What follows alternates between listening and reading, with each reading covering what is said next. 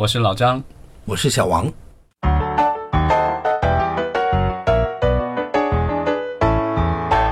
你有没有关注到最近有一条新闻很好玩？美国电影协会起诉呃迅雷这件事情上面，对美国电影协会胜诉了。国内的公司被国外公司告盗版，告一个一个。而且是告到家门口，在深圳，我们这个是迅雷公司是在深圳告到中国，依然赢了。虽然赔偿的损失并不是很大吧，有一百四十万，对吧？对，一共好像是侵犯了二十八部作品，挺便宜的，想想象征意义大于它的实质意义。因为一百四十万人民币来说，对这些就是美国的电影公司来说，可能都不不及他们这个所要付出的这个律师费。我想也是啊，你可能随便找一个律师都不止这个钱呐的这种官司。对，美国电影协会其实是一个行业组织，它的这个成员其实就是我们所谓的好莱坞的这个六大电影公司，等于是它代表了整个这个呃六大，然后在美国国内以及呃国际市场上，为这些会员企业的这个公司以及项目争取更大的权益。这件事情的起因来自于哪里？是跟迅雷想要上市是不是有关系啊？呃，迅雷上不上市我倒不清楚，但是如果一个公司经常有这样的这种版权官司的纠纷的话，可能对他们将来的这个融资以及上市都会有不利。呃，之前就是国内的视频网站，像优酷啊、土豆啊，大量的这些视频网站，其实最初上线的时候都是充斥着各种啊盗版视频，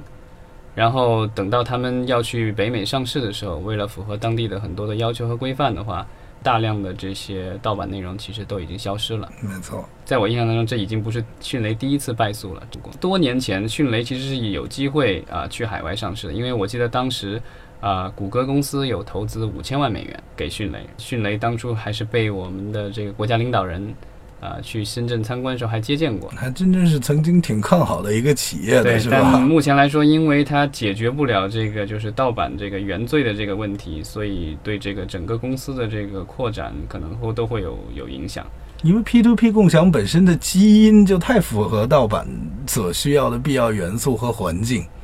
所以这个东西我相信它也是很难规避的。对，就当年的这个就是美国的这个音乐分享件啊，Napster。也是因为这个被唱片公司的这个行业协会给告到倒闭了，还挺有意思的。你你有看到什么其他新闻消息可以分享的？之前的这个中国的很多公司都大肆的在海外想要并购企业啊，尤其是在这个文娱方面的。然后最近呢，有一则消息是说的，这个一家叫呃联合瑞康的公司，它之前曾经宣布过要以一亿美元。收购千禧年影业百分之五十一的股份。千禧年影业呢，就是其实就是敢死队的出品公司，是美国的一家。其实最早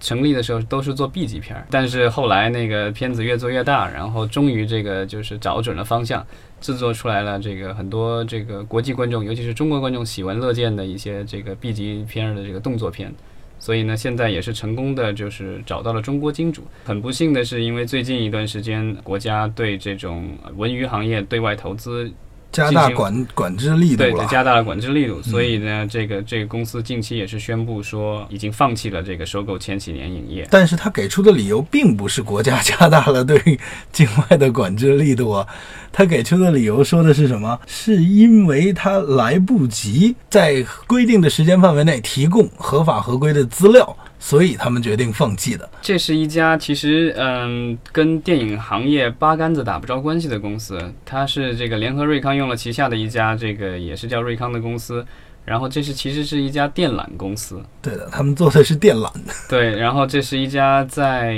啊深圳上市了的公司，这样的这个收购业务很难被这个有关机关所批准。说起跟这个电影八竿子打不着关系，又来掺一脚想买好莱坞公司的，也不止这一家呀。媒体有报道过一家来自成都的房地产公司，叫星光娱乐。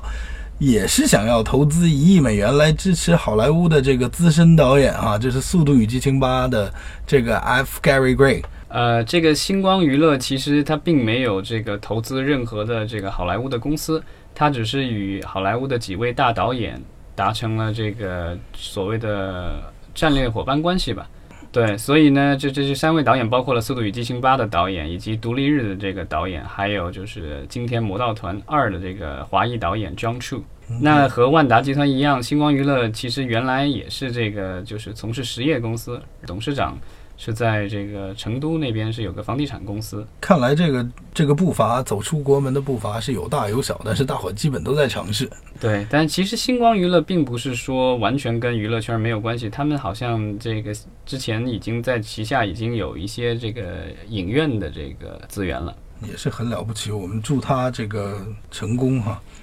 最近又有一条消息，你有没有看到？其实非常好玩的是，中国电影发行放映协会公布了一批严重违规的电影院的名单。他们违规什么了？偷票房，偷瞒票房吧，有偷票房的，也有一些是瞒瞒票房的。然后这两种是不同的行为。没错，我们清一色的看到，其实大部分不是院线方面的一些影院，很多都是这种单打独斗的小影院，尤其主要来自于三四线城市，对吧？对啊、山西、江苏、重庆各有两家，然后湖北、广西、黑龙江、云南、贵州各有一家。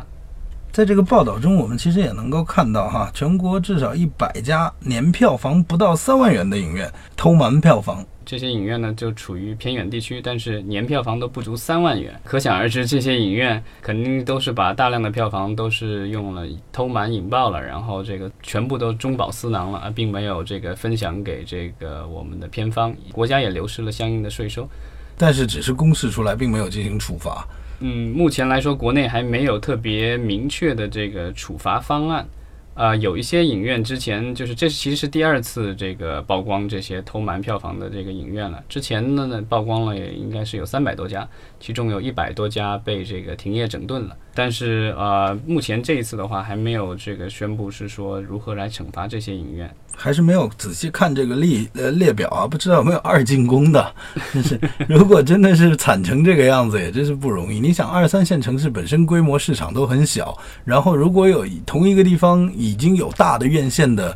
呃影院进来的话，他们有各种各样的优惠条件和方便，他们资源可以利用。单打独斗的院线确实很难生存。这里面其实它的这个呃影院的话都是有所属院线的，但是很多其实都不是这个院线这个直接持有的这个电影院，而是就是加盟的，没错，所以这也是监管这个有所这个缺失的一个部分。监管不力我们可以看到，就是呃，万达院线在这个里面完全没有出现，就说明这个万达在这个院线管理方面还是相当有一套的，相当不愧是这个行业内的第一。我们干嘛要在这里给人家背书？你这个真是，哎呀！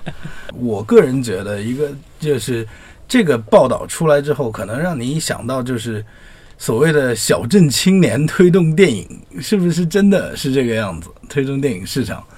对，之前那个咱们还是可以回到《战狼》。我记得《战狼》在票房大火的时候，然后我在我的朋友圈里发现，我那些就是住在这个不上线城市的小城镇的这个亲戚们都去看《战狼二》这部电影了。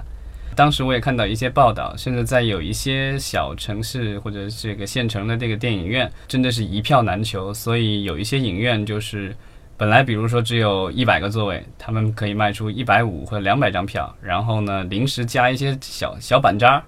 然后让观众就或者坐在口走道上或者坐在小板扎上，然后看电影。那这部分的这个电影票房肯定是不计入系统的，因为它座位都没那么多，它那个电系统里根本打不出这些票来。说起电影票来了，因为我看到一则新闻，是关于北美推出每月十美元畅看电影的服务？这个公司其实我很早以前就听说过，是北美的一家公司，咱们也没用过它的服务了。但是它最近的那个新闻特别有意思，它原来是呃十四块九毛五，或者是五到五十美元之间不等一个月，购买它服务以后，可以到电影院这个每天可以就是任意挑一部电影看。价格真的是低的出奇啊！不过也要注意，它这个票价里不包括 3D 和 IMAX。但是你觉得它对，但它这一次是下调到了九块五毛五，其实就十美元一个月，这个价格已经相当的低了。我们知道，在北美一张电影票啊、平均也得八美元左右。他们想要实现一种什么样的市场？想让更多的人去电影院看电影，这是毫无疑问的了。但是他们这么低的票价，钱是哪来的？他其实要做的是像一个呃电影院的 Netflix，就是奈飞，这样是做成这个就是说订订阅服务。这样的话，就是说观众购买了他的这个月服务以后，然后呢，就是观众可以通过他平台去电影院购票观看。其实对电影院来说没有什么损失，他们的这个票是通卖给这个 Movie Pass 这个就是这家公司，这家公司的，然后这个公司再给这个个人这个票。一种订，所以它就总是要有一个算数，它的用户量，它它的订阅人数到了一定的数额之后，它才开始挣钱。对他来说，最理想的状态是有很多的人去买他这个服务，但是相当少的一部分人真的去电影院看电影。嗯，就像这个健身房，对，没错，这个有点像健身房的这个模式。不然的话，他肯定就亏惨了。因为你想，这个如果一个月我给他十美元，然后我一个月去看一次电影，我就回本了；我看两次，我就赚到了。那其实就是他在做一个给我的一个票补。作为一个用户，我能想象，我无论如何都要有奈飞的账户，我都要有 Movie Pass，我甚至可能有 iTunes，这这个好忙啊！作为一个用户来说，现在有太多屏幕，但是你一天只有二十四个小时，一周就几天。对，奈飞它的好处在于就是你你走到哪儿都有可能可以看它的内容，但是这个电影院的这个 Movie Pass 就不一样了，就是你购买它服务以后，你只能去这个合作的影院才能够享受到这个观影服务。对于这个一般观众来说，其实他要投入的可能也不只是说这个就是我们所谓的电影票的这个票钱，因为